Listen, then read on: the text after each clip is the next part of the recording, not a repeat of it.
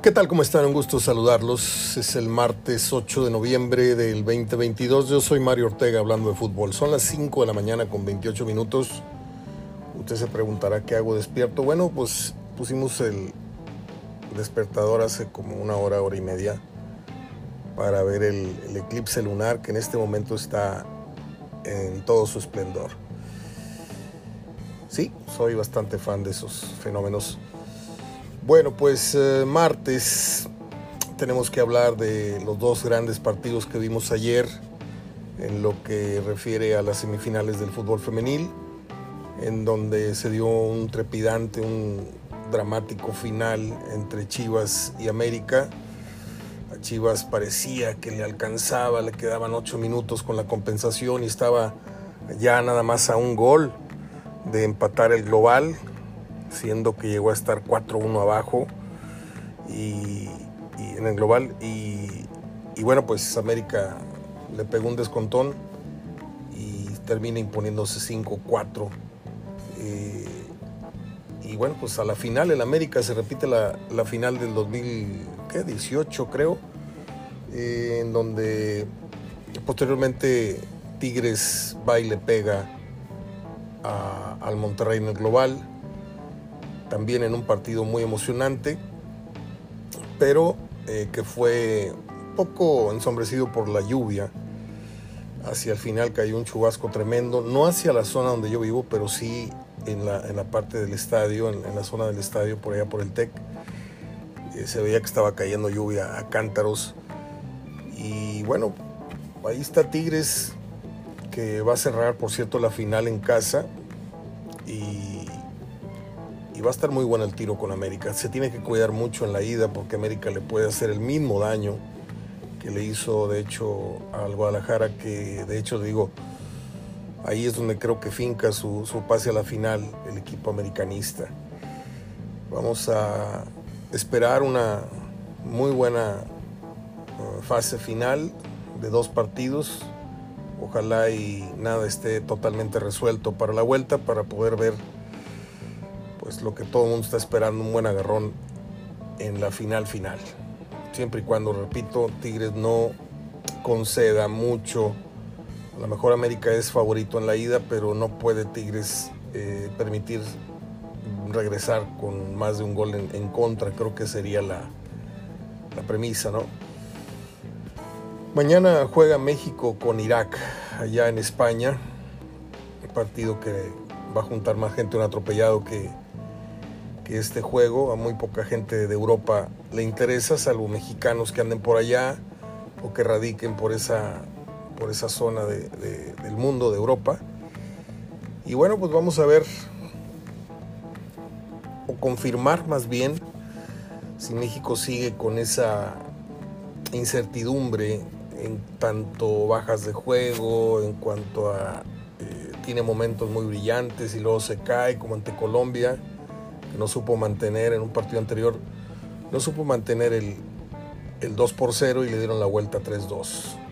México tiene, por momentos hay que decirlo, tiene eh, un perfil de una selección dinámica, eh, con mucha velocidad, con el Chucky, con, con, Alexis Vega, como los dos grandes referentes en delantera, pero eh, muestra una fragilidad pues, espantosa en, en, en defensa y bueno, pues así, así es como está llegándose ya la hora casi de, iniciar la Copa del Mundo. Estamos a 13 días y a 15 del primer compromiso oficial de la Copa del Mundo de México, en donde va a enfrentar a Polonia, como ya todos sabemos, ¿no?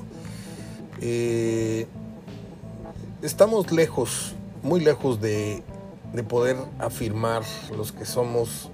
Eh, los que nos dedicamos a esto oficialmente o profesionalmente, usted me permite la sangronada, y usted como aficionado, estamos lejos de poder asegurar en qué nivel vamos a, encontrar a los polacos dentro de 15 días. Eh, no sabemos si Lewandowski ese día nos va a hacer garras o Lewandowski no va a ser el mismo como dijo Gerardo Gutiérrez ayer en un gran apunte. Eh, no es lo mismo jugar con el Barcelona o con el Bayern que a jugar con Polonia, que pues no tiene la misma conjunción con el polaco, con, con este delantero brillante. Pero más allá de lo que haga o deje de hacer Polonia, sigue preocupando.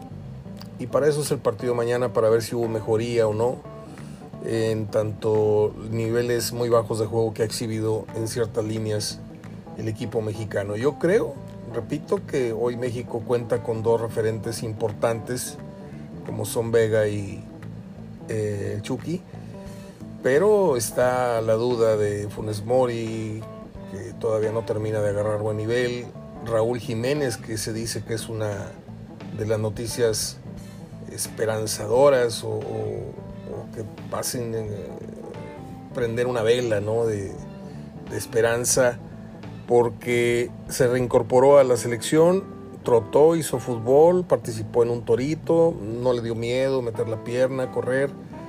Y no se vio el mismo Raúl, eh, Raúl Jiménez lerdo en movimientos, batallando para caminar como hace algunas semanas. Pero de eso a que esté listo, eh, nadie sabe. Ahora bien, escuchaba hace, hace cinco horas más o menos eh, estaba viendo un programa de, estos de opinión eh, en la televisión y por ahí alguien tocó un tema muy importante que es el del reglamento de la Copa del Mundo. Se dice que un día antes este, puedes cambiar, en caso de lesión puedes eh, dar de baja a tal jugador para subir a la lista a otro. Por ahí hay quien dice que el Tata Martino pudiera jugar con la posibilidad de quedarse con los cuatro delanteros, con Henry Martin, con el Chaquito, con Jiménez y con Funes. Y eh, pues no estaría de más, o sea, mm, no sobran, es, el, tema. Pero en caso de que sean tres y quede de baja alguno de los antes mencionados, en los que puede ser eh, el mismo Jiménez y el mismo Chaco Junior, pero si Raúl Jiménez no estuviera listo 24 horas, pueden darlo de baja y activar al hijo del Chaco Jiménez. Eso es lo que yo escuché, lo que yo entendí. El tema es que mañana vamos a ver con mucha atención cuál es el, el estado mental. Si los futbolistas ya empiezan a a manifestar ese fenómeno que se da cada cuatro años, en donde nuestra selección no llega, ciertamente no llega con, con el mejor talante, el mejor perfil futbolístico, pero la misma adrenalina del mundial va eh, exaltando eh, ciertos eh, rendimientos, ciertos niveles de ciertos jugadores y nos envalentonamos ante Alemania, ante Brasil, ante este, pero como ha ocurrido ¿no? anteriormente, con, eh, a Holanda le empatamos, a Francia le ganamos, o sea, partidos que no estaban presupuestados para una sorpresa y se ha dado. Eh, yo sigo con muchas dudas eh, respecto al primer partido, porque creo que si México pierde el primer juego, ah, porque otra que les comenté ayer, antier, creo que le comenté a Gerardo, que Arabia Saudita le ganó 1-0 a Islandia. Ciertamente Islandia pues, no, no pinta de nada y pudiera ser que no, no, no, nos diga nada la victoria de los árabes, pero pues son correlones, ¿eh? Son correlones, van bien por alto, son rápidos eh, en el regate y pues contra rivales que no, no es un rival muy toreado ya, es decir, no le conocemos mucho. Tenemos antecedentes eh, de anteriores juegos, etcétera, pero muy distantes. Y por ahí alguien también le escuché un comentario muy atinado que pues eh, tenemos referencia de enfrentar anteriormente a equipos europeos. Argentina sabemos cómo nos va como, como casi siempre con Argentina, o nos pasean, o le damos un partido muy parejero y finalmente nos terminan ganando con un chispazo eh, está Messi en, recuperando, no iba a decir en su mejor momento, pero yo creo que el, mejor momento de Messi pasó hace tiempo, pero está, está volviendo a levantar en el club y en selección. Entonces va a ser un compromiso muy, muy difícil con la Argentina. Me da pena decirlo, pero creo que ese partido se pierde. el primer partido es la clave, porque si se pierde ante Polonia y se pierde ante Argentina, que todo parece indicar, se llegaría con la presión y la necesidad de ganarle Arabia para calificar segundos y luego ya pues estaríamos este, inclinándonos en la, guillotina para ser eh, sacrificados por, los franceses o, por los daneses en todo caso. ¿no? Eh, esa es la, tirada, ese es el, juego de póker que va a jugar México en las siguientes dos semanas. ¿no? Eh, saber qué juego trae, a ver cuántos haces trae arriba, cuántos, cuántos reyes, cuántas cuinas. Va a estar interesante. Me ha gustado, me ha gustado sobremanera eh, la entrevista, les decía, ayer pasaron otro fragmento del Tata Martino hablando. No con ello quiero subirme al carrito y decir, oye, le tiraste tres años como muchos. No, el Tata Martino me, sigue quedando de ver bastante. Y sobre todo por esa, eh, ese pasaje en donde Estados Unidos nos hizo lo que quiso. Ciertamente calificamos en segundo por diferencia de goles eh, bla, bla, bla, pero no se le ganó a Estados Unidos. Canadá nos hizo partido aquí, nos hizo partido allá, nos ganó y poco a poco se van marcando la, la lenta o rápida, como usted quiera eh, decirlo o remarcar, superioridad que va empezando a tener la selección y la liga de los Estados Unidos. Ayer comentamos someramente lo que fue la final de Filadelfia enfrente, enfrente, no, frente a Los Ángeles de Carlos Vela, que finalmente consigue su primer título, fíjese, su primer título apenas profesional. Y, qué diferencia, qué diferencia entre una final emotiva, una final pareja, una final que trajo muchas emociones, con respecto a la final que tuvimos recientemente entre Pachuca y, y Toluca, en donde terminó siendo una masacre, terminó siendo pues todo menos una final. Y usted va a decir, ay Mario, pero ¿qué necesidad hay de comparar? No, no veo la necesidad, pero sí veo este, la obligada eh, eh, pausa que hay que hacer para denotar lo que ha crecido el fútbol en los Estados Unidos en todo sentido, entradas, mercadotecnia, eh, espectáculo, bla, bla, bla. Yo le voy a ser muy, muy sincero. Hace dos, tres, cuatro años yo le estaba cambiando la televisión y de repente encuentras un partido entre eh, Chicago Fire y el Seattle no sé qué. Lo veía dos minutos. Este, aparte los narradores tan infames, Álvaro Morales, eh, el Pietrasanta y no sé qué, y, y, luego el tonito este que tiene Luis Gabriel de Anda que me cae. Mm, no sé cómo explicar esto, pero tiene cosas interesantes. Pero a la hora que está comentando los partidos tiene un, tono bastante petulante, bastante sangrón y me hacen no quedarme. Pero últimamente, lo que fueron los últimos seis meses, vi mucho fútbol de la, MLS, bastante. A lo mejor no lo comenté acá, puede ser que no, pero la final me la chuté enterita, me chuté varios partidos de Chicharito, varios no pocos de Carlos Vela. Y pues Carlos Vela es como esa foto de la exnovia, ¿no? Que ves y, suspiras, dices tú, qué lástima, qué lástima que Vela pues haya sido como, como es, muy respetable su postura. Eh, no sé si es rencor, no sé si es desinterés, no sé si es que le vale más, no sabemos quiénes somos nosotros para juzgar y decirle mediocre, como le dijo este, la chiva en cristalería esta que se llama David Faitelson, este, eh, él, tiene sus prioridades, él tiene sus gustos, él sabe a dónde ir y a dónde no ir de unos años a la fecha. A lo mejor anteriormente sí le interesaba después de lo que pasó en aquella fiesta en donde salió muy quemado, en donde el más quemado fue Salcido, obviamente, pero el segundo gran quemado está trascendiendo que, que también le metió mano a ya saben a quién al, travesaño, como dicen los, argentinos, este, al travesti. Entonces eso como que hizo repeler totalmente a Vela con la selección o viceversa. Y así, así fue la historia, y dice Gerardo que, y no lo dudo, Gerardo es una voz autorizada, es un periodista que por algo está acompañándonos en el programa los martes y los viernes, que todavía hace 15 minutos se le insistió a Abel a ver si quería formar parte. Y él les dijo, ¿saben qué? Con las mejores excusas, las más elegantes, dijo que no, que su tiempo ya pasó. La verdad es que hay un resentimiento muy fuerte, muy, muy fuerte. Y en otro tanto, una solidaridad con el Chicharo, ¿no? Porque él y el Chicharo son brothers y pues este, está muy al tanto del por qué el Chicharito ha sido borrado, temas que no son deportivos. El Chicharito hoy debería ser casi casi el eje del ataque por el rendimiento que ha tenido, por esto, por otro, el crecimiento que ha tenido también. Ya no le pega con, los tobillos, ya le pega con, con el empeine y con la parte ya le sabe pegar al balón, quiero decir. Ya no ha metido goles caganchescos, este, de esos que dan risa.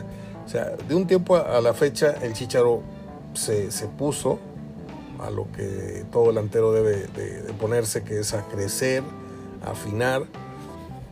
Y para su mala suerte cometió errores de conducta, errores eh, conductuales, eh, errores morales. Y de repente así pasa en la vida, ¿eh?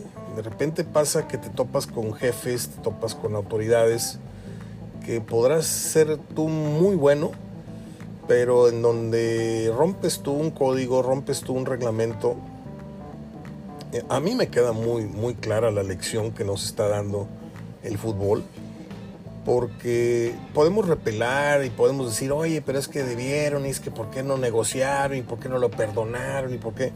Este ejemplo lo he dado yo muchas veces, ¿no?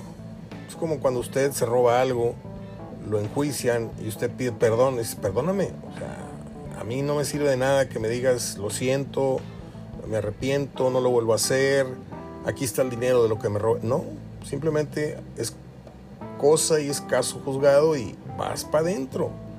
Un año, 15 días, 6 meses, pero hay una, hay una sentencia. Y en el caso de la selección fue algo internamente que no sabemos todavía eh, eh, los recovecos de, lo que realmente pasó con, señas y pelos y señas. El caso es de que trascendieron los, los, uh, detalles principales que sí dejaron a Chicharo muy, muy mal parado en lo que a honestidad y a, moral se refiere. Y como este muchacho dijo, yo en lugar de pedir disculpas me pongo a meter goles y eso me va forzosamente a a ganar un lugar porque les voy a hacer manita de puerco metiéndolo y no fue así.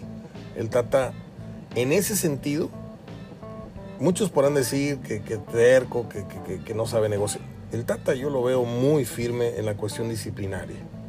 Y en ese sentido, al igual que Osorio, al igual que otros, pues cada quien trae su, manual, cada quien trae su filosofía, cada quien trae sus conceptos de lo que es la disciplina. Unos dicen, bueno, voy a bajar tantito la, la guardia ¿Por qué? Porque lo necesito. Y tan lo necesita, dijo Gerardo, que fueron por vela, porque pues no. Acá la cosa es que el 9 realmente, no hay un 9 ahorita tan contundente como el Chicharo. Eh, Funes Mori, ya sabemos el momento que vive, viene de una lesión, Raúl Jiménez igual, eh, y dos muy verdes, como son Henry Martin y más verde todavía eh, Jiménez, Chaco Jr que yo estoy de acuerdo, podrán tener un gran momento, ya lo dije en N programas anteriores, no N, varios,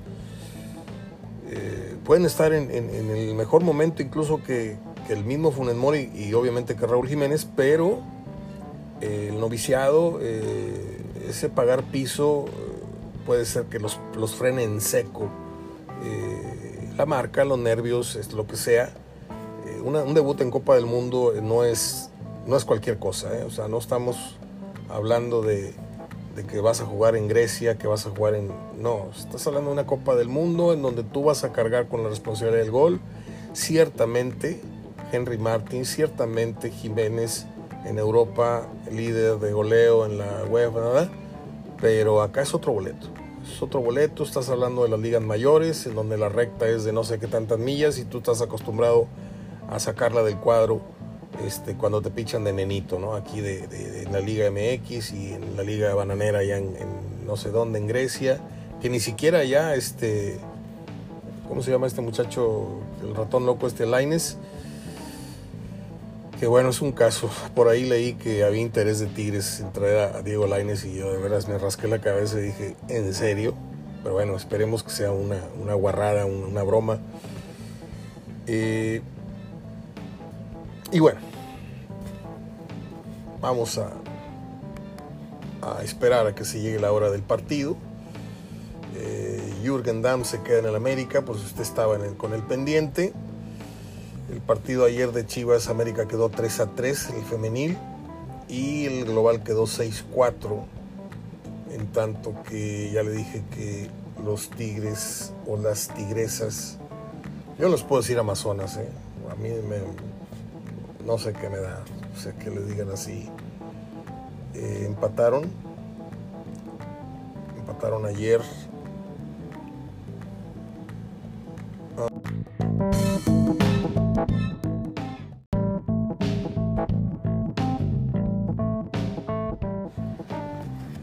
Bueno, pues yo estaba grabando, ustedes están escuchando. Terminé mi programa a los 50 minutos y donde me pongo a editar me di cuenta que el archivo se cortó hasta hace unos momentos. Estaba yo hablando del partido de Tigres con, Monterrey, que finalmente avanza el equipo felino. Les había contado de Chivas, bla, bla, bla son las 6:49 ya. Esta, esta falla técnica me, me detuvo un buen rato. Eh, la parte que se perdió de la grabación la voy a tratar de rehacer, obviamente la, las efemérides hacia el final, pero yo quisiera decirles que es un, una madrugada difícil cuando tienes un ser querido en una condición de salud delicada. Y es el caso del Alacrán Jiménez. Eh, a mí una, una, amistad con Alfredo Jiménez, no de, salirnos a echar unos tragos, no de estar en su casa, ni el... No. Yo lo conozco cuando empiezo a ir al fútbol, lo conozco en el TEC, lo conozco en el tecnológico viejo, es decir, luego con Monterrey jugando en el universitario ya soy un adolescente. La primera camisa de fútbol que yo tuve en mis manos, un regalo de un jugador, fue la de el Alacrán Jiménez y aquí la tengo conmigo. Y al decir aquí la tengo conmigo es aquí la tengo en este momento en mis manos porque ayer tuve a Alfredo todo el día prácticamente eh, pidiendo por él. Eh, todo esto es porque se encuentra delicado de salud. Eh, los primeros, por no decir, no fueron los únicos, pero los primeros tachones de juego que yo recibí en mis manos como un obsequio fueron los del Alacrán Jiménez. ¿sí? Unos tachones así como un hot dog gigante, o sea, largo, colmenero. Esos tachones se hacían en Guadalajara, creo. Eh, y bueno, va a decir usted, bueno, ¿y esos anécdotas a mí qué, Mario? Les, le quiero decir que, hay una estima. Eh, luego, estas causalidades, casualidades de la vida, diosidencias le dicen, eh, cuando ingresamos a, a estudiar la carrera de comunicación con especialidad en periodismo, para los que creen que soy un charlatán más que habla de fútbol en las redes, no. Acá estudiamos periodismo y ejercemos con, con mucho respeto, por cierto, este tema. Eh, el destino me lleva a tener como compañera y luego gran amiga y luego una hermana, no consanguínea, pero una hermana de vida, a la hermana precisamente de la Alacrán Jiménez, Lupita Jiménez. Este, ella vivía a media cuadra de los gemelos Tec, por ahí, por, por la calle Guadalajara, por ahí, esas calles que hay ahí y fuimos compañeros de la carrera, una mujer muy acuciosa, una dama en todos los sentidos. Le mando un gran abrazo. Más al rato me voy a comunicar con ella para saber eh, directamente pues, cuál es el estado realmente de, Alfredo. Lo único que supe yo a través del grupo de exprofesionales en donde el Goyo Cortés me hizo el favor de, de agregarme hace cosa de dos meses ahí trascendió la noticia que Alfredo está muy, muy delicado, que pidamos por él, etcétera. Entonces, eh, todo el día de ayer lo he traído mucho en la cabeza, me fui a las maletas donde tengo guardadas las camisetas, las saqué con aquellos viejos colores que Monterrey nunca volvió a usar. Incluso en el Mundial de Clubes pretendieron clonar. Imposible. ¿eh? era un color un poco diferente. Y aquí tengo en mis manos en este momento la camiseta que me regaló Alfredo. Yo tengo dos de aquella época, que es la 3 de Guarací, nada menos que el mejor central en la historia del equipo, que por cierto fui a su boda del Guara. Ahí andaba yo en un coche con Víctor Regalado y con Carlos García y con no sé qué otros jugadores. Y la, pachanga fue en la carretera nacional y la boda fue en la iglesia Corpus Christi, ahí a unas cuantas casas del domicilio de mi amigo Ernesto Saldívar, si mal no recuerdo. Te mando un saludo, Neto. Estoy hablando de la Alacrán Jiménez. Eh, me unen muchos recuerdos y en este momento no estoy dando nada por sentado Simplemente estoy haciendo un homenaje en vida y pidiendo que usted, si es una persona eh, de fe, que le guste el fútbol y que le vaya al Monterrey, porque si le va a los Tigres le vale madre, ¿no? O le va al Atlas, o le va al Chivas, o usted así, ese güey, ¿quién es? No, pues es un jugador no nacido en Monterrey, pero más regiomontano que muchos, ¿eh? No más le aclaro. Y está pasando por una situación de mucha crisis en lo que a salud se refiere y, vamos a, a, pedir y a, pensar mucho en él para que se pueda levantar de esta nueva crisis porque ya, ya ha enfrentado varias. Y ya nos sacó un susto hace dos, tres años que parecía que no la libraba. Ahorita no sé realmente. Eh, este, este dolor en el estómago que tengo es, es un desagradable presentimiento, es una cosa que no me puedo no me puedo sacar. Y usted seguramente sabe de lo que hablo, ¿no? Cuando tienes una persona muy querida en una situación de, gravedad, este, aunque no quieras ser pesimista, dices ay Diosito, no vaya a ser que esta vez, ojalá y Alfredo saque fuerzas. Fue un jugador muy fuerte, pero ya ahorita está en una condición eh, en donde su musculatura y todo su, han venido a, menos. Eh, le decía, me unen varios temas que la vida nos ha puesto ahí en el camino con Alfredo. El haberlo conocido cuando yo era un niño, un adolescente, un adulto, un periodista, un amigo y un amigo este, que tenía una hermana que él no sabía que éramos prácticamente hermanos, ¿no? Oye, cabrón, que tú eres amigo de Lupita. Le digo, sí, sí, es mi hermana. Dijo, no, es mi hermana, güey. Le digo, también es mía, nada más que no de sangre. Y siempre esa broma nos, nos llevaba a, la carcajada y al abrazo. Lupita Jiménez, eh, para darles una idea de cómo estoy hermanado ahí, cuando muere mi papá, es la persona que nos hace favor, estábamos todos muy, muy golpeados por esa, esa situación y ella es la que conduce su camioneta. Eh, me llevaba a mí adelante, atrás a mi mamá, no sé si mis hermanos o se fueron por su, no me acuerdo.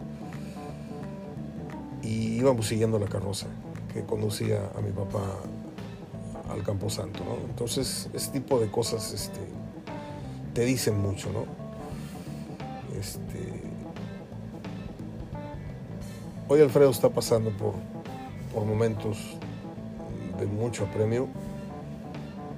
Alfredo Jiménez hay un gol que le meten descolgada al Zacatepec, un día que golearon al equipo cañero en el estadio universitario. Yo tengo en mi archivo de, de sonidos muchas sensaciones, muchos goles, muchas vivencias que no sé cómo explicarlas, pero yo a veces estoy queriendo conciliar el sueño y se me vienen esos sonidos, como si usted pusiera, eh, le diera play a una grabación y se pudiera, se pusiera los audífonos, de repente me vienen esos estruendos, porque fueron un, millar de, goles o tal vez más los que vivimos en la cancha y ahí nosotros percibimos un sonido que usted en la grada no puede eh, dimensionar igual que uno. Perdón por la, por la diferenciación, por la explicación, pero así es. Cuando estás abajo, eh, oyes el clamor y oyes como el, el, sonido va y viene, como la ola famosa en la grada. Hay un gol de Alfredo Jiménez que nunca en mi vida he podido quitarme de la de la retina esta, del sonido que tenemos, si usted me permite esta tarugada que estoy diciendo, de este banco de, de, voces y de sonidos que tenemos, en donde Alfredo conduce el balón y entrando al área le pega de la manera más furiosa que jamás le pegó al balón. Y la pelota pega de campanita y se mete, pero el sonido que hacen el shoot primero, cuando le pega el balón se oye, mire que yo estaba, este, no estaba, casualmente no estaba yo atrás de la portería de, en este caso, Moy Camacho. Estaba yo por alguna razón, estaba del otro lado y me tocó ver la jugada de espaldas a, Alfredo que condujo y donde le pegó se oyó donde le le pega el balón y donde pega en el travesaño y bota, y luego viene el estallido de júbilo de un estadio universitario casi lleno, porque era cuando Monterrey jugaba con estadio ya, ya no en familia como era en el Tecnos, final de 60, principios de 70 cuando se cambió y se hizo el, gran alboroto por el fútbol. Eh, eran los últimos momentos de Alfredo con, con el Monterrey.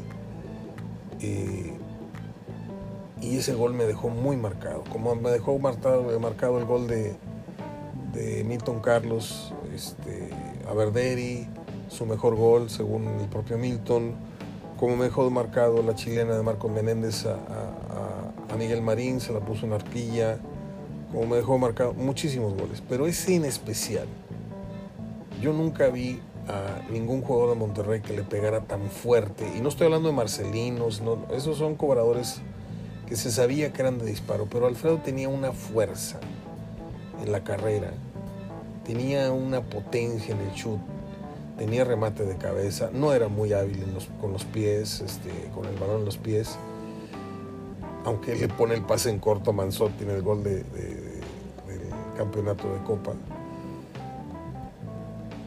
Y todos esos recuerdos se me vinieron ayer, cuando supe que Alfredo estaba debatiéndose entre la vida y la muerte.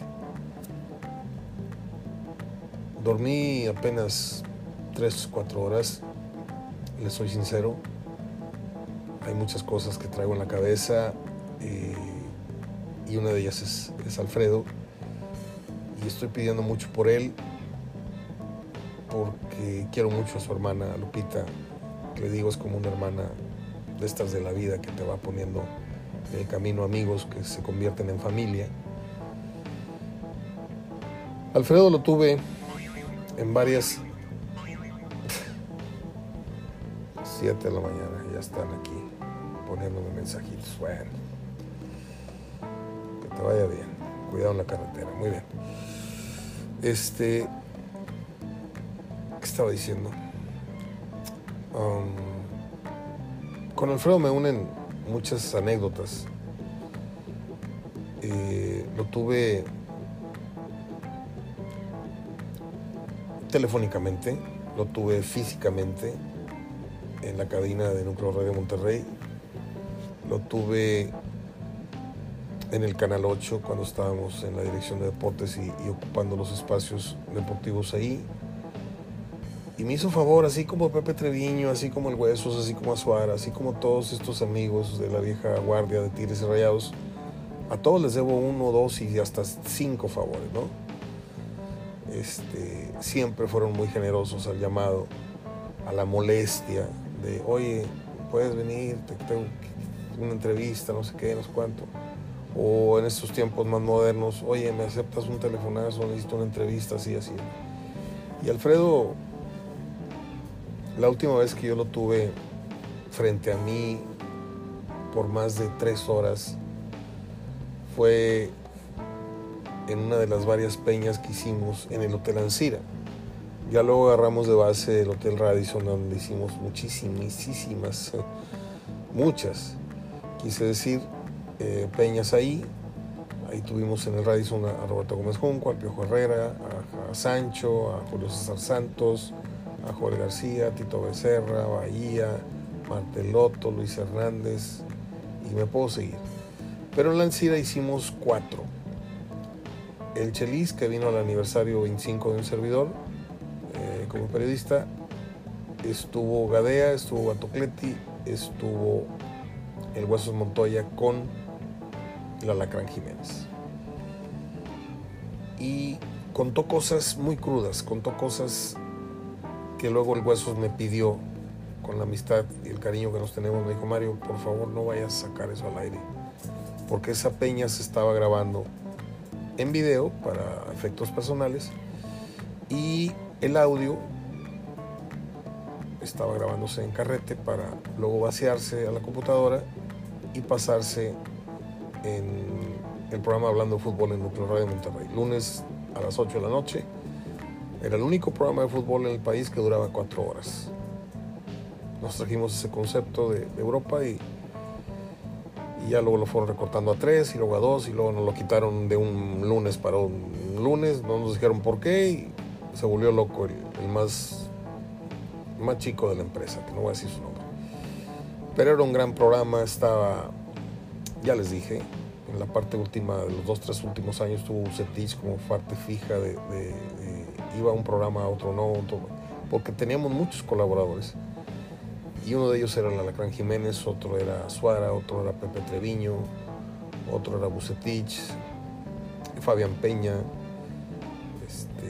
mi hermano es testigo, mi hermano me daba la mano con la filmación, con la grabación más bien se filma en cine, se graba en video.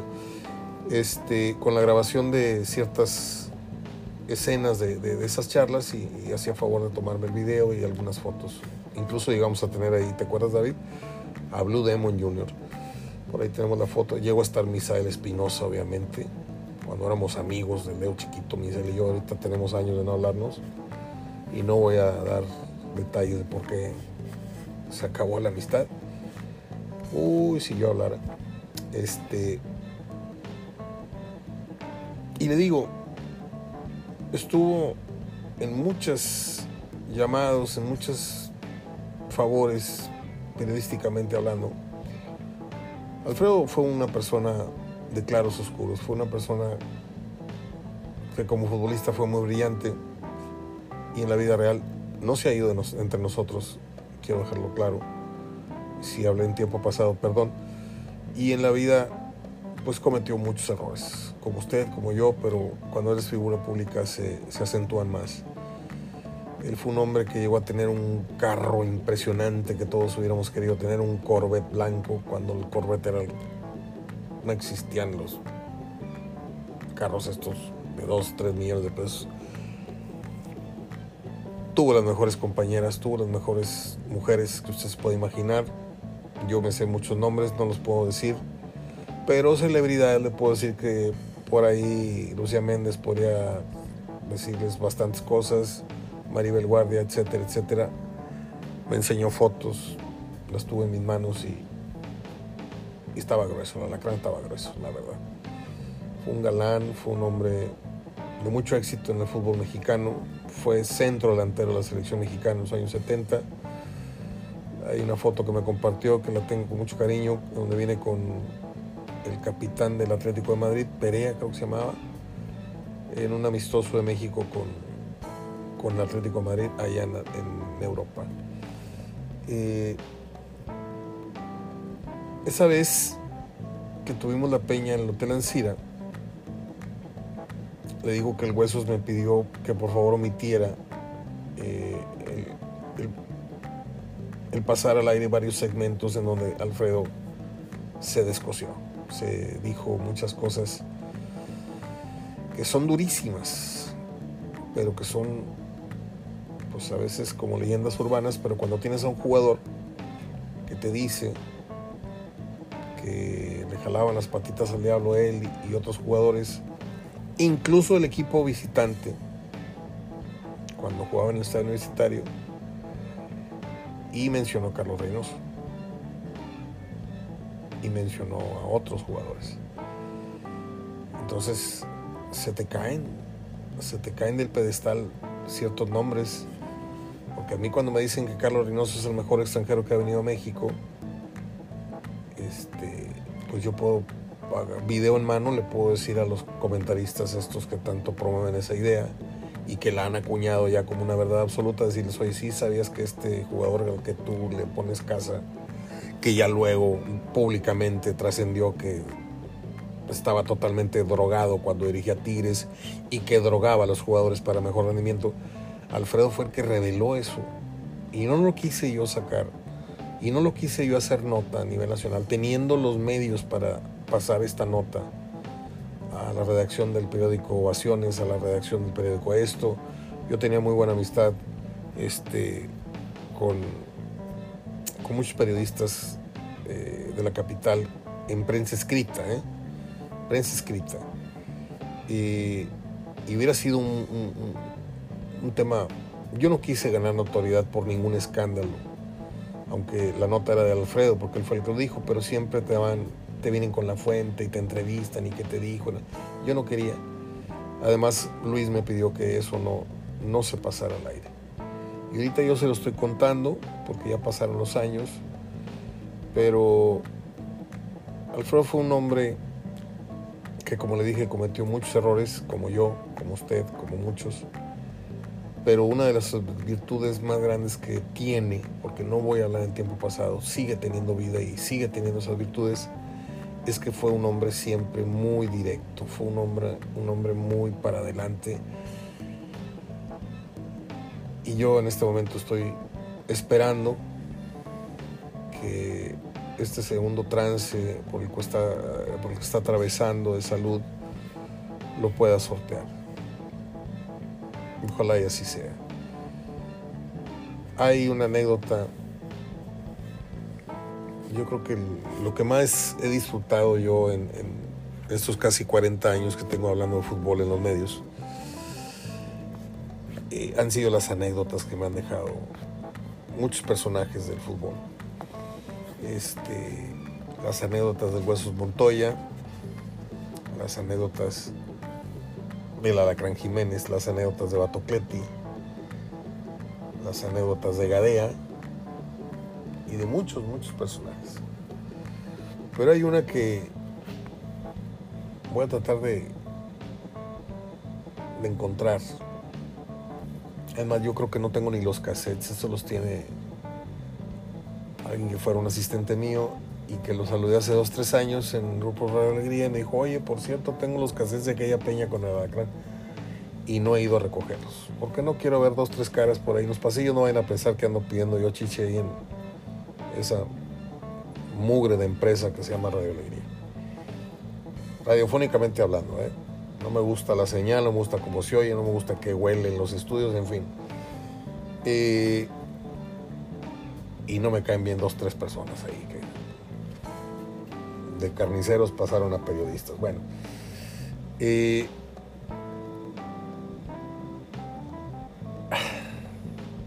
ah, le decía yo la anécdota, perdón. Las anécdotas son como la cereza o como el, ajo que le ponen el sabor al, fútbol. Cuenta el Alacrán Jiménez que, y lo dijo en, público ahí en la, en la, peña. Además, tengo una anécdota sobre la anécdota que va a contar Alfredo a través de mi memoria.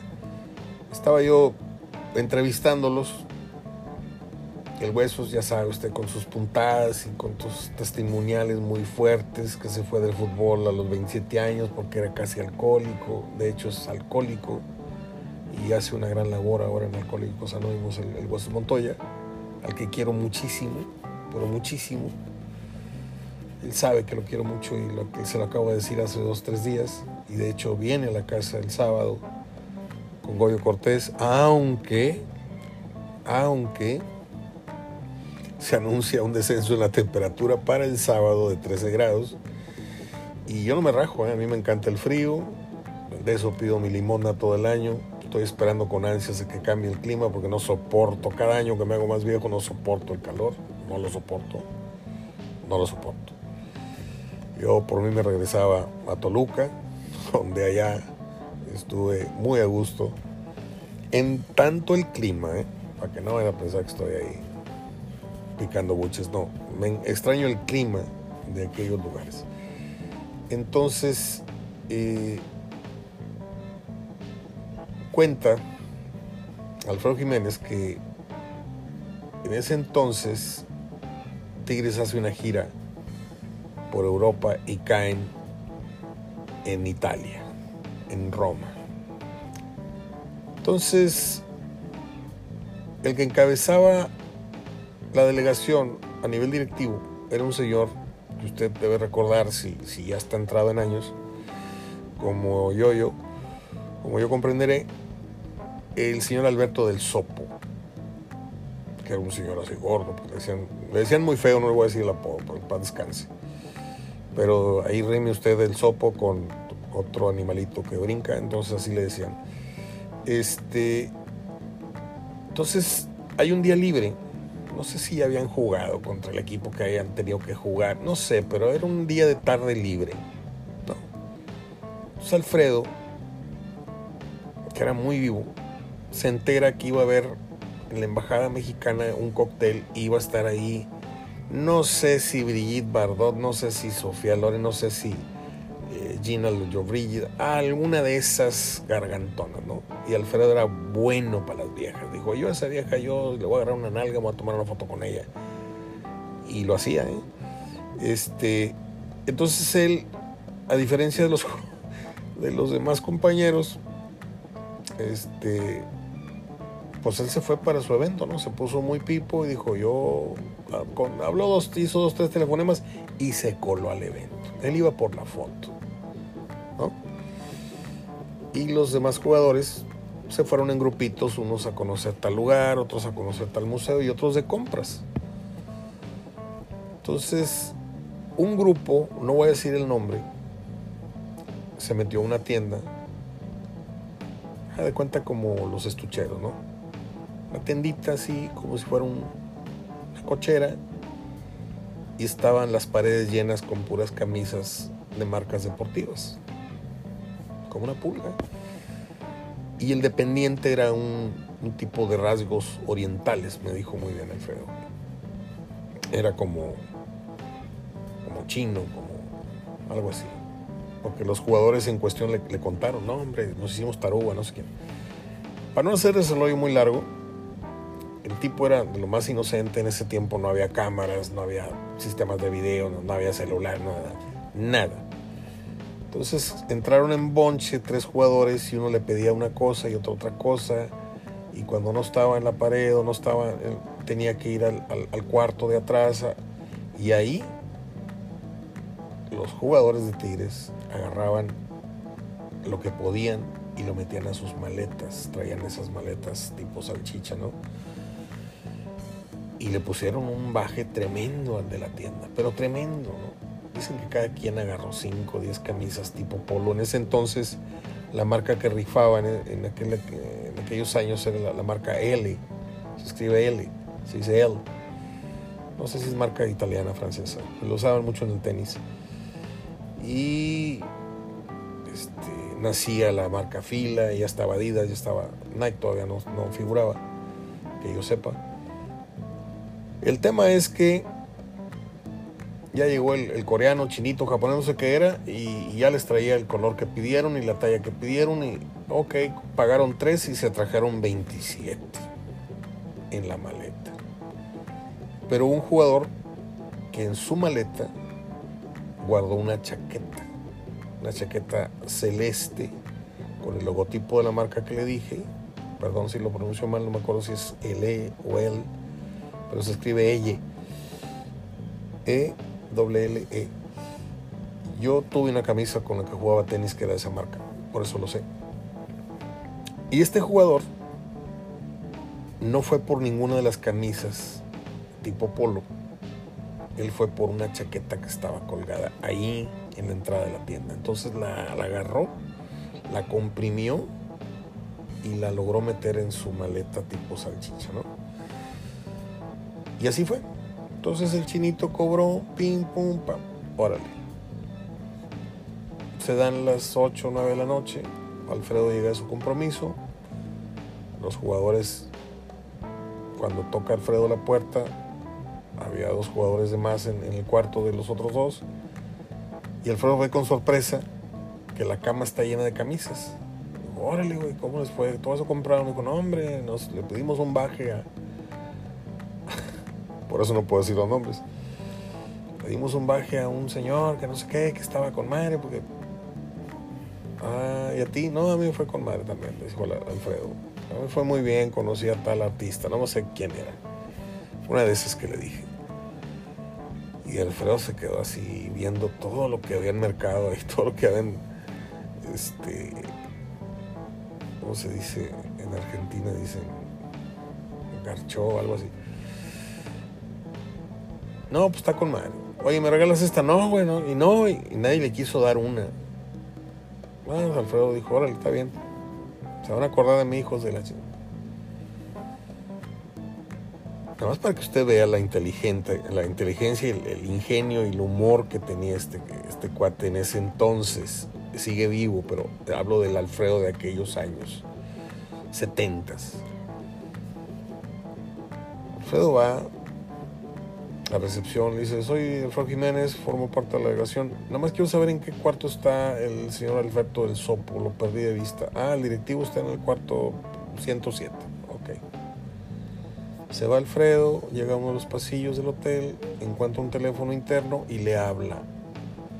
Señor Alberto del Sopo, soy un empleado de la Embajada de México aquí en Roma, nada más para avisarle que tenemos una queja de la policía. Hay un dependiente de una tienda que dice que varios de sus jugadores entraron y lo despojaron de mercancía que no pagaron y esto se puede hacer un escándalo y podría afectarle mucho a la imagen de México y del equipo y bla, bla, bla. No, no, no, no, no, no, no, ahorita, ahorita yo resuelvo eso, por favor. Estamos en el hotel en cosa de media hora. Si no quiere que levantemos la orden judicial de los cargos, le encargamos, por favor, que esa mercancía sea devuelta. ¿Sí? Alfredo ya estaba puesto de acuerdo con él dependiente ahí del front desk del hotel. Baja el directivo, bueno, me cuenta Alfredo que se fue cuarto por cuarto leyendo la cartilla a todos. ¿Quiénes fueron de compras? ¿Quiénes se robaron? No sé qué, no sé qué. Estos tres granujas, dijiste, aquí están, ya, ahí están. Todas las camisas, ahí están las 27 camisas, órale. Porque como están empaquetadas, pues esas madres no hacen mucho espacio en una maleta, ¿no? Van y dejan la bolsa como de basura, así, con mucha mercancía adentro.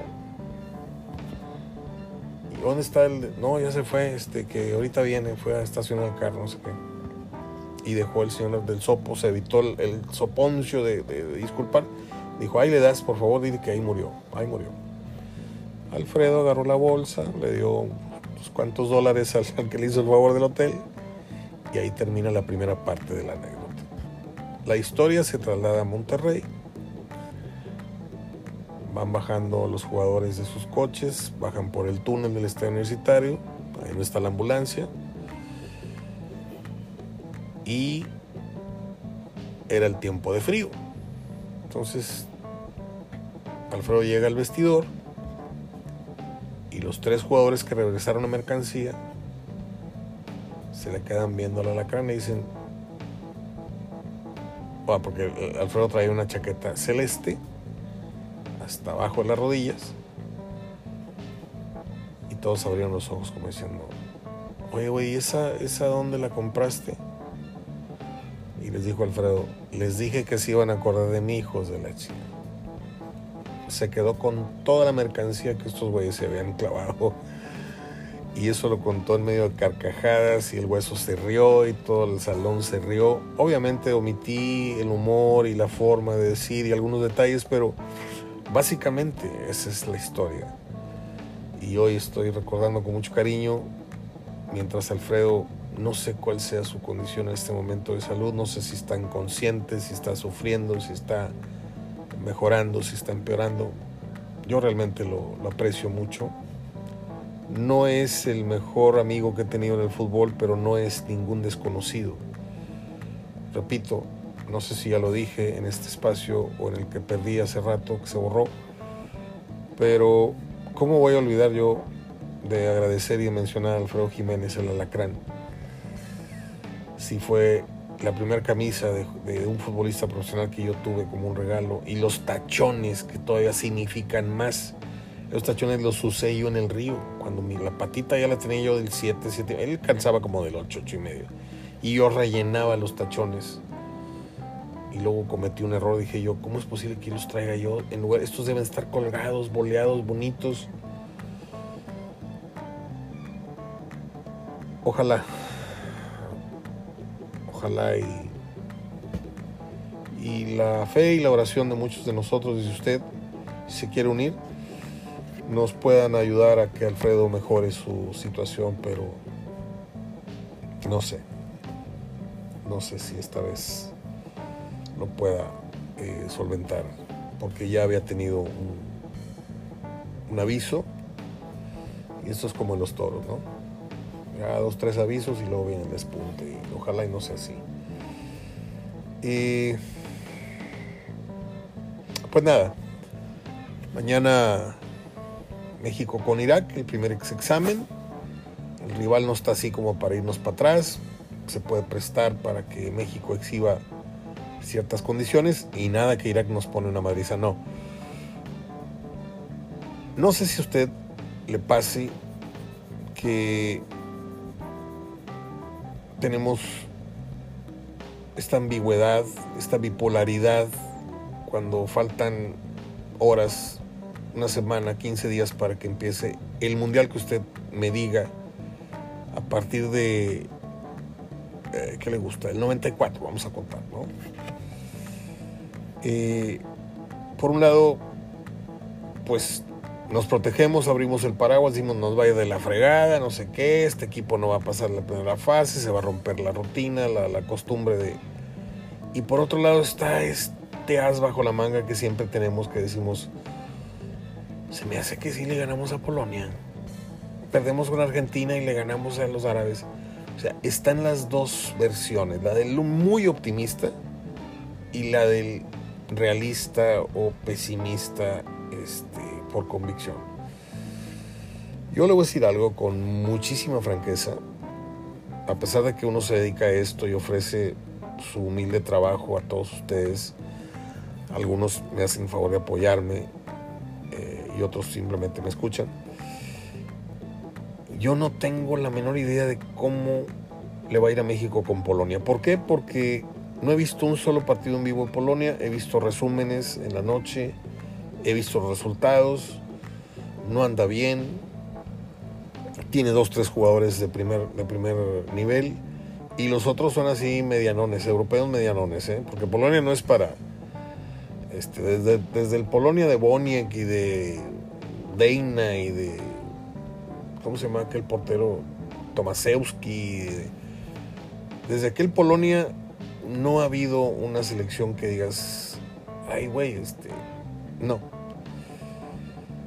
Pero tienen un, un francotirador, tienen un matón este, a sueldo, como lo es Lewandowski, que nosotros no tenemos ni siquiera estando el Chicharito, ni siquiera estando Carlos Vela, podría compararse. Ahora bien, no es lo mismo que lo mismo. Nos, dijo, lo dijo Gerardo Gutiérrez bien clarito ayer.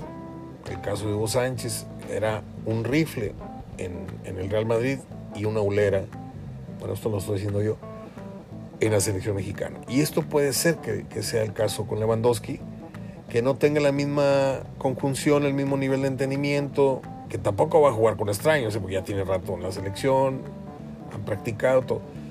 Pero a lo mejor los topes no son los mismos, el índice de productividad no, no, eso depende de la marca que le hagan. Pero si a Lewandowski le cometes eh, el error de darle un palmo de terreno, ese tipo te remata de cabeza, te da una media vuelta, te fusila. O sea, México tiene que jugar, si contra Argentina debe jugar 0.00 sin error. Contra Lewandowski es lo mismo, la misma métrica. No pueden darle a Lewandowski Ya luego cuídate de otro y de otro, no sé cómo se llaman los polacos. Pero no son pocos los, comillas, expertos que he visto en la televisión que hoy afirman que a Polonia no solamente se le puede empatar, se le puede ganar. Y yo trato, créanme, yo trato de buscar de dónde sale. Porque yo puedo entender que Polonia tenga su lado de, de fragilidad. Y nosotros, que siempre llegamos con una pistolita de agua al mundial, por eso le decía yo a Gerardo, ¿cuántos goles tienes tú prospectados o que recuerdes tú? Yo siempre tengo el 5 en la, mira. Creo que México anota entre 3 y 4 goles, máximo 5 en cada participación mundialista. Nosotros estamos para hacerle dos goles a Polonia. Nos vamos a quemar dos de los cuatro goles, cinco goles que, que vamos a hacer en el Mundial. O sea, escuchando al Tata Martino decía que van a tratar de no prestarle mucho el balón, lo mismo que Argentina en el caso de Messi, que no la tenga fácil, pasarla, eh, alejarla lo más que alejar a Lewandowski lo más que se pueda del marco, eh, tener nosotros la pelota y pues arriesgarnos en el contragolpe de los polacos. Esto le decía yo, no sé si a unos días del mundial a usted le cree o le compense ese super pesimismo que tenemos y ya se haya nivelado la balanza en cuanto a pues ¿por qué no? ¿Por qué no? Porque yo creo que si se le gana a Polonia, se pierde con Argentina y se le gana a Arabia, se hace muy buena primera ronda. Ya luego nos atoramos en el mismo cuello de botella que es la siguiente fase, en donde vamos a bailar las calmadas seguramente ante Francia o ante Dinamarca, como ya lo sabemos, ¿no? Pero pues por lo menos vamos a, así como en las asambleas, ¿no? Vamos a bailar bonito, la, la danza de los viejitos y esto la misma rutina de siempre. México tiene que hacer una primera una buena ronda, ser un elegante segundo lugar y ver a ver qué se puede hacer en la siguiente, que es poco siempre. Y que es el coco y es la obsesión que se tiene de avanzar a la siguiente ronda. ¿Por qué? Porque, porque México es una de las 10 mejores ligas del mundo. Y cosa que es mentira. Mentira, Bill. Ayer se me revolvió el estómago oyendo hablar a Mikel Arreola. ¿Sí? es un político en ciernes, es un político que ya está listo para echarle mentiras al pueblo, porque nos trata de convencer que esta fusión con la MLS es la maravilla. Y lo que estamos haciendo es ser casi casi la servidumbre del gringo. Vamos por la paga, no vamos por una mejora deportiva, no vamos por una no, vamos, somos los sirvientes de los ricos gringos y nos van a dar un cuartito con catre y con refri y con agua caliente. Eso va a ser la League Cup, eso van a ser la liga esta donde vamos a tener que enfrentarnos a los equipos gringos. ¿Por qué? Porque lo que a México le importa es el dinero, no le importa el daño deportivo que se le puede estar haciendo al fútbol mexicano, dándole más roce al fútbol gringo si es que lo necesita y yo creo que ya están encima de nosotros en un tema que no voy a tocar a, fondo, pero creo que eh, ya nos ganan por una nariz o por un cuerpo. Al ratito no les vamos a ver ni el número. Al ratito. Porque este año futbolístico, Estados Unidos nos puso en todita la jeta y los canadienses también. Así hayamos quedado empatados en primer lugar en la eliminatoria, ya nos faltaron al respeto. Y el Tata Martino pues, se talla los cachetes como diciendo a mí eso el tema no me importa, yo voy por un buen mundial, bla, bla, bla. ¿Buen mundial qué? Buen, buen mundial sería llegar al quinto partido y ganarlo. Como lo hizo Costa Rica, como lo hizo Estados Unidos, como nosotros no hemos podido. Y no hemos podido porque, pues irónicamente, los jugadores, como decíamos ayer, más importantes de esta última época eh, tienen un problema de disciplina. El Chicharito tiene un problema de disciplina. Carlos Vela es un gran jugador, pero tiene un problema de disciplina porque es un acto de indisciplina no disciplinarse con una selección que te necesita tanto. Ahora usted me va a decir, Mario, cada quien, sí, cada quien. Si yo digo no, yo veré mis intereses y yo sabré en el fondo realmente, pero lo de Vela es un tema de indisciplina por la indisciplina que tuvieron en aquella fiesta aquí en Monterrey. La indisciplina de decir no voy luego sí voy porque ya regresó una vez a la selección habiendo dicho que no. Va y le ruega una comitiva a unos días del Mundial y pues casi casi les escupe con un no gracias, otra vez ya se los dije, no me interesa. Mi tiempo ya pasó, bla, bla, bla.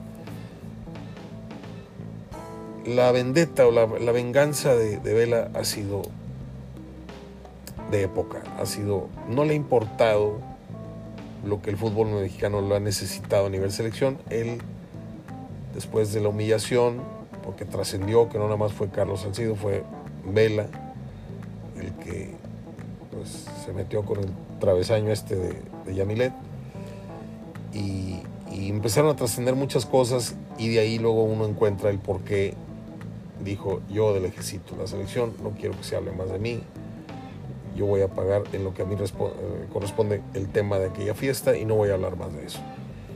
Se era una quemada tremenda, ¿eh? no nada más por el hecho de haber intimado con, no, sino con las esposas, con los medios, con, con los medios que los tenían por, por jugadores serios.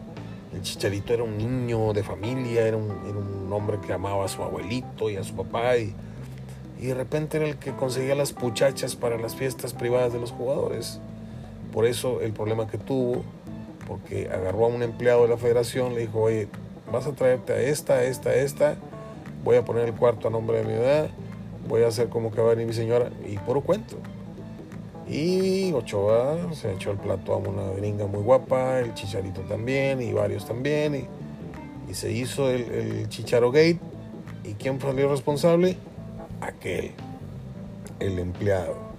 ¿Y quién lo mandó al matadero? Yo no, yo no, yo no. Y todos los seleccionados dijeron, fue el Chicharo, y ahí vino el castigo. Y por eso el Chicharo no forma parte del grupo ya luego el Chicharo se inventó la historia de que lo, cortaron, el grupo lo cortó por no haber estado de acuerdo, no, no, haber convenido con los intereses del grupo en cuanto a primas, en cuanto a... Él creó, tuvo un muy buen asesor y que le dijo, ¿sabes qué? Tu versión ahora va a ser esta para que no crea la gente que te echaron del tri por haber sido el organizador de aquella fiesta en Nueva York. Te están echando por no ser solidario con los demás compañeros al no querer firmar un documento con las exigencias económicas extras que debe tener un futbolista por avanzar, por quedar campeón, por quedar quinto, porque y dijo el Cherito, no, yo este, pegándole al humilde, no, yo mi dinero, yo que se lo den a los masajistas y a los kinesiólogos, puro cuento, hombre. El Chicharito ha aprovechado muy bien los medios para tratar de, de hablar cada vez menos a la cámara porque el chicharo voltea para abajo y voltea para acá y se jala el pelo. Por cierto, se están quedando pelochas desde hace un buen rato.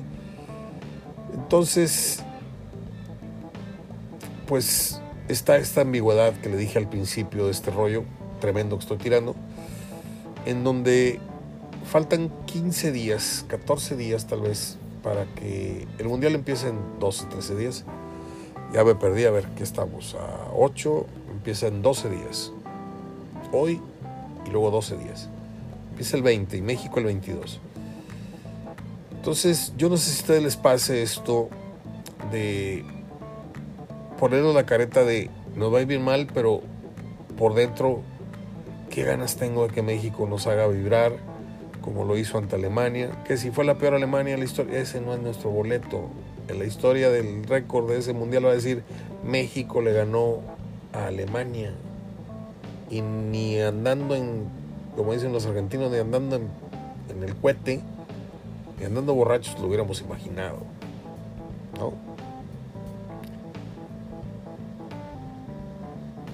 Es todo. Voy a ir con las efemérides porque acabo de abrir los ojos y llevo 48 minutos con 21, 22 segundos. Entonces voy a ir con el cierre del programa que tiene que ver siempre con las efemérides. A ver, un día como hoy, 8 de noviembre, nació nada menos que uno de los más grandes actores. Yo no sé mucho de la historia del cine en Francia, pero lo que sí sé es que Alain Delon es, es uno de los galanes más grandes que ha tenido el cine en cualquier sala que usted haya eh, vivido la experiencia de estar frente a un, trabajo documental, un, una un cinematógrafo, como decían en el nuevo Cinema Paraíso.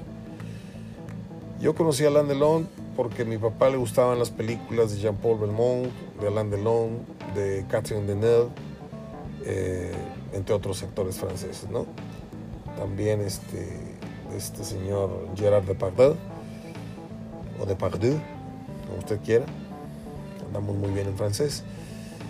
Y yo recuerdo haber visto películas en el cine Encanto de Alain Delon y también con sus respectivas escenas de cama. El tipo era un Adonis, era una cosa espectacular. De hombre a hombre, hay que decirlo. Un tipo guapo, un tipo. Brad Pitt era este, Luis de Alba comparado con Alain Delon, yo se lo digo. ¿eh? Eh, nació en el 25. Nació, no es cierto, nació en el 1935. Perdón, no traigo los lentes. Actor, productor y guionista, estrella del cine negro y uno de los sex symbols de la historia del cine mundial moderno.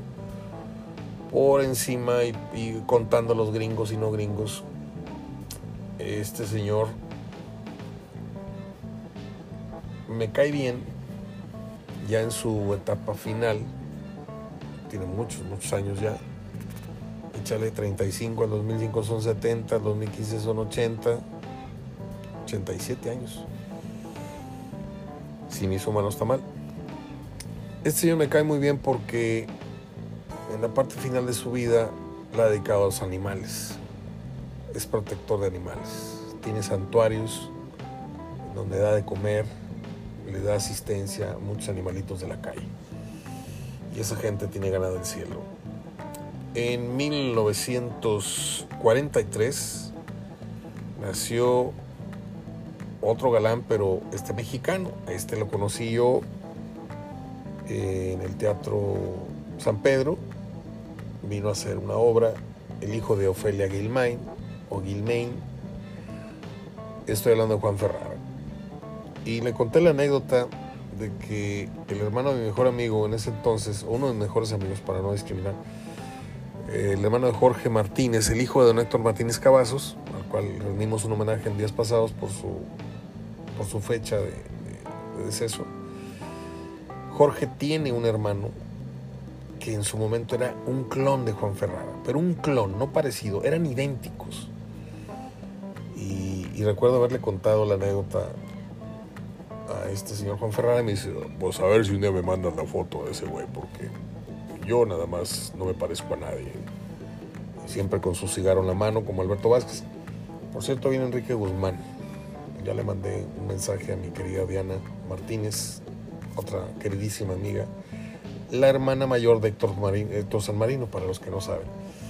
Este, es la fan número uno en México de este señor Enrique Guzmán. Bueno, pues hasta ahí la anécdota de Juan Ferrara que está cumpliendo también un titipuchal de años, son 70, 60, 70, en 2013, está cumpliendo 79 años nada más. Válgame Dios, estamos, estamos, siendo viejos muy rápido. En el 47, ¿se acuerda usted de aquella canción de una mujer que tiene la voz muy delgadita que se llama Minnie Riperton? La canción aquella de Loving You y terminaba con un falsete muy alto pues ella se murió cuando el éxito de ella llegó. No le voy a pegar yo al conocedor, ni, a, ni en paz descanse Polo Álvarez, ni a, ni Adrián Peña, mi, amigo, eh, que ayer me mandó un mensaje, por cierto. Este, pero yo no sé si se murió estando el tema en el número uno o estaba en los primeros cinco de, las listas de, de Billboard. Ella murió un 12 de julio del 79, y que yo recuerde, es de esos varios ejemplos de artistas que pusieron un solo tema en la radio o al menos aquí en Monterrey nos llegó un solo tema. O dígame usted, aquel grupo Paper Lace que cantaban The Night Chicago Died, la noche que Chicago murió, dígame otro tema que hayan recordado ustedes de ese, grupo. O díganme aquel que cantaba Montego Bay, díganme otro tema que hayan escuchado y que haya pegado aquí en México. O díganme aquellos que cantaban este, I'm Not in Love o Do You Think I'm Sex. Hot Chocolate puso dos y jamás se volvió a saber nada. Bueno, Minnie Riperton es un caso de estos y la siguen pasando en los, en los programas estos que dicen que son de recuerdo y no dejan que pase tiempo porque todo el tiempo están recordando algo y pues es música de hoy porque nunca la dejaron descansar. Ahí yo tengo un tema muy, muy, muy serio con estos locutores que se dicen los papás de la música, disco y el museo, no sé qué. Para empezar, pasan música pop y dicen que el programa es de Museo del Rock. Y lo menos que tocan es rock. Segundo, no tocan ni la cuarta parte, vaya, tocan la cuarta parte de un universo musical de, de canciones que no tocan jamás porque están casados siempre con las mismas, no conocen tanto de música, la verdad.